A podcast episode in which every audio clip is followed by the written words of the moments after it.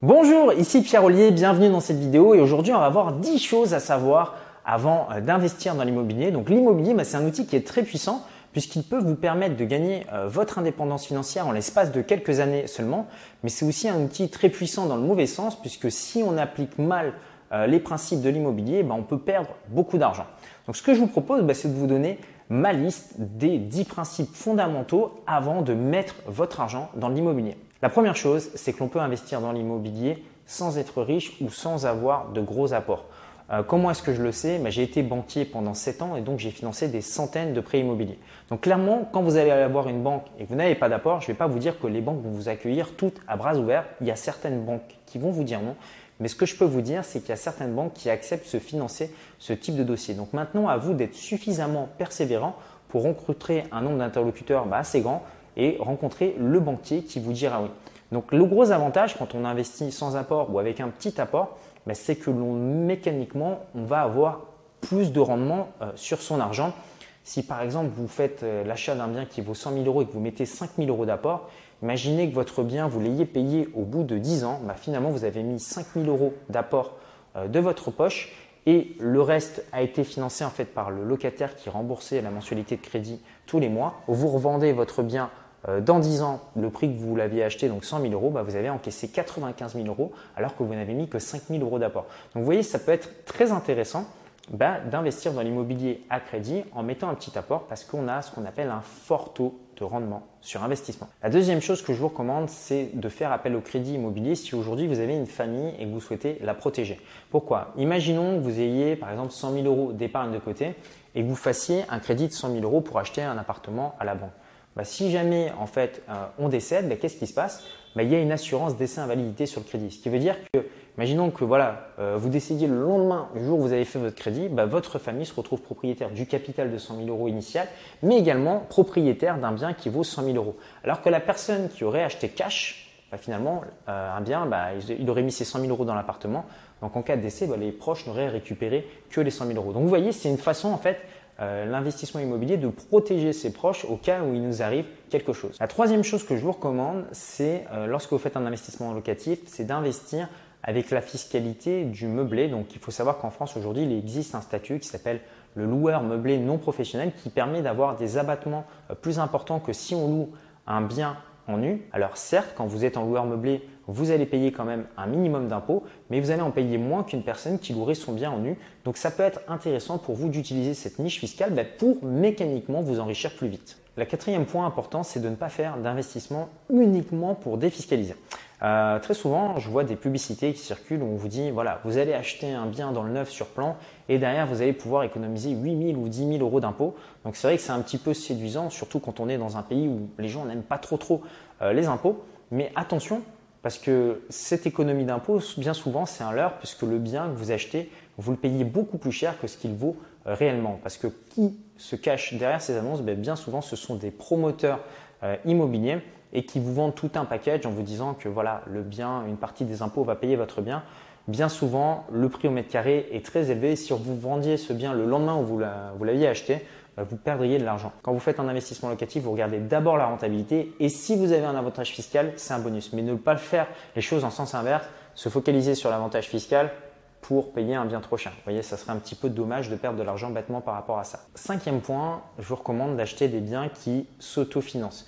Pourquoi? Parce que si vous achetez des biens qui s'autofinancent, bah derrière, si vous retournez voir votre banque pour acheter de nouveaux biens, votre banquier sera beaucoup plus enclin à vous dire oui. Donc pour avoir un bien qui s'autofinance, bah généralement, ce qu'il faut avoir, c'est une rentabilité qui soit à peu près à 10% brut. Pourquoi? Bah Parce que en fait, vous allez quelque part toucher des loyers de l'autre, en fait, vous allez rembourser votre crédit. Vous allez toujours avoir des charges sur votre bien, comme des impôts, euh, tout ce qui est taxes foncières, charges de copro, etc.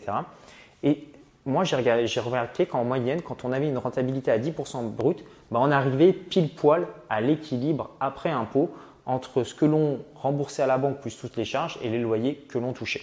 Donc, si vous avez une rentabilité inférieure à 10%, bah, il vous faudra mettre de l'apport pour que la trésorerie s'équilibre des deux côtés pour que votre banquier continue à vous prêter. Le sixième point est très important, vous devriez passer une grosse partie de votre temps à améliorer votre dossier bancaire. Ce qu'il faut bien comprendre, c'est que l'investissement immobilier, la clé, c'est le crédit. Si vous avez une banque qui est prête à vous prêter 1 million d'euros ou 10 millions d'euros, vous allez pouvoir acheter par exemple 10 millions euh, d'euros dans l'immobilier. Donc je caricature un peu, mais si vous avez un excellent dossier, c'est ce qui va se passer. Pourtant, les gens souvent se concentrent sur les bonnes affaires, sur le rendement, sur tout ça. Non, en fait, la clé, c'est de vous concentrer sur votre dossier bancaire. Et c'est souvent une étape qui est négligée. Pourquoi? Bah, Parce que ça demande de faire de la paperasse, ça demande de photocopier des documents, ça demande un petit peu de faire des efforts en termes de budget, euh, bah, le temps qu'on obtienne son crédit immobilier. Mais croyez-moi, travailler sur l'amélioration de votre dossier bancaire, si vous voulez réussir dans l'immobilier, c'est vraiment un facteur clé qui va vous permettre de réussir bien plus que les autres. Et comme c'est une action que la plupart des gens n'ont pas envie de faire parce qu'elle est un petit peu chiante, si vous, vous la mettez en place, bah, vous allez en fait euh, avoir un avantage par rapport aux autres investisseurs. La septième étape avant d'investir, c'est de tester la demande locative. C'est très très important. Je connais des investisseurs qui ont acheté des biens en supposant que ça allait se louer et que ça allait se louer tel prix. Non, en fait, c'est très simple de tester euh, si un bien va se louer ou pas. Il suffit de mettre une petite annonce et de regarder si vous avez des coups de fil. Donc, ça prend pas beaucoup de temps et c'est vraiment une étape cruciale. Plutôt que de supposer ce que vont faire les gens, bah, regardez déjà si potentiellement vous avez des clients potentiels. Pourquoi? Parce que l'immobilier va vous proposer un produit. Donc déjà, il faut savoir si les gens en face ont envie d'acheter votre produit. S'il y a déjà de la demande, à ce moment-là, vous pouvez y aller et signer votre compromis de vente. Huitième étape, je vous recommande d'améliorer votre marketing immobilier. Donc qu'est-ce que c'est que ça? Ben, Vous allez voir, c'est très simple. Si vous êtes déjà allé sur des sites de petites annonces, ben, bien souvent, vous regardez les biens immobiliers, vous voyez que les photos ne sont pas terribles, euh, que euh, des fois les biens ne sont pas rangés, que euh, l'annonce en fait ben, laisse à désirer.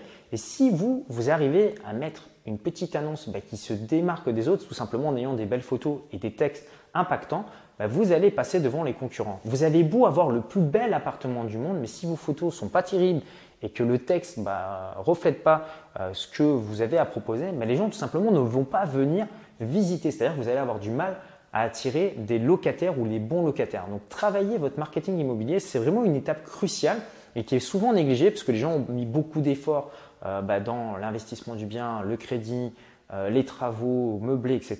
Et souvent, quand on arrive à la fin du processus, c'est-à-dire bah, ce qui fait que la personne va cliquer, va passer un coup de fil pour visiter votre bien, bah, cette partie-là, il la néglige alors que c'est quelque part la partie la plus importante. C'est vraiment en améliorant votre marketing que vous allez devenir un investisseur immobilier à succès. Neuvième critère à prendre en compte lorsque vous investissez dans l'immobilier, posez-vous toujours cette question au bout de combien de temps mon bien immobilier euh, sera remboursé est-ce que ça sera dans 5 ans, dans 10 ans, dans 20 ans, dans 25 ans ou dans 30 ans? Et posez-vous toujours la question de vous dire, est-ce que ça m'intéresse de devenir propriétaire dans 30 ans? 30 ans, c'est assez long. Ou est-ce qu'il vaudrait mieux pas que je me concentre sur des appartements, sur des affaires euh, qui vont être payées entre 5 ans et 10 ans? Mais mécaniquement, si vous achetez des appartements qui se payent plus rapidement que les autres, bah, vous allez pouvoir faire plus d'acquisitions dans votre vie puisqu'on est tous limité pour notre temps. On a un temps de passage sur Terre qui est malheureusement bah, limité. Donc si vous êtes la personne qui arrive à trouver des appartements qui se payent sur des durées plus courtes que les autres, bah, probablement vous allez obtenir des meilleurs résultats que la moyenne des investisseurs. Enfin, le dixième point, c'est d'oser et d'avoir du culot dans l'immobilier. Je vais vous prendre un exemple très simple, mais si vous osez demander un rabais, négocier euh, le prix d'un bien sur l'immobilier, ben, vous allez gagner beaucoup d'argent. Si vous osez demander à votre banquier de ne pas payer les frais bancaires ou de vous baisser le taux de votre crédit immobilier, pareil, vous allez gagner beaucoup d'argent. Mais des fois, quand je le fais, ben, je sais que j'ai des personnes qui sont avec moi et qui sont un petit peu gênées en me disant oh, quand même, Pierre, tu ne devrais pas demander ça à la banque ou tu ne devrais quand même pas demander ça au propriétaire, tu risques de le vexer. Alors, je vais être franc avec vous. Ça m'est arrivé de perdre des affaires comme ça parce que j'avais voulu trop négocier. Mais honnêtement, derrière, j'ai gagné comme ça plusieurs dizaines de milliers d'euros simplement en osant demander. Et c'est ce qui fait que finalement, on arrive à obtenir des bonnes rentas euh, dans l'immobilier. Donc voilà, je vous ai donné 10 points. Évidemment, il en existe plein d'autres dans l'immobilier. D'ailleurs, c'est pour ça que j'ai mis à votre disposition une heure de formation offerte. Donc pour y accéder, bah, c'est très simple, vous pouvez cliquer sur le petit carré qui va s'afficher ici. Et qu'est-ce que vous allez apprendre là-dedans? Bah, Tout simplement comment investir dans l'immobilier quand on part de zéro, comment toucher 4 loyers sans passer par la case banquier, comment ne plus payer d'impôts euh, dans l'immobilier, comment revendre un bien sans se faire plumer? Donc pour y accéder, vous cliquez sur le petit carré ici. De l'autre côté, bah, vous me dites simplement à quelle adresse email je dois vous envoyer cette heure de formation offerte. Moi, je vous dis à très bientôt pour une prochaine vidéo. Prenez soin de vous. Ciao, ciao.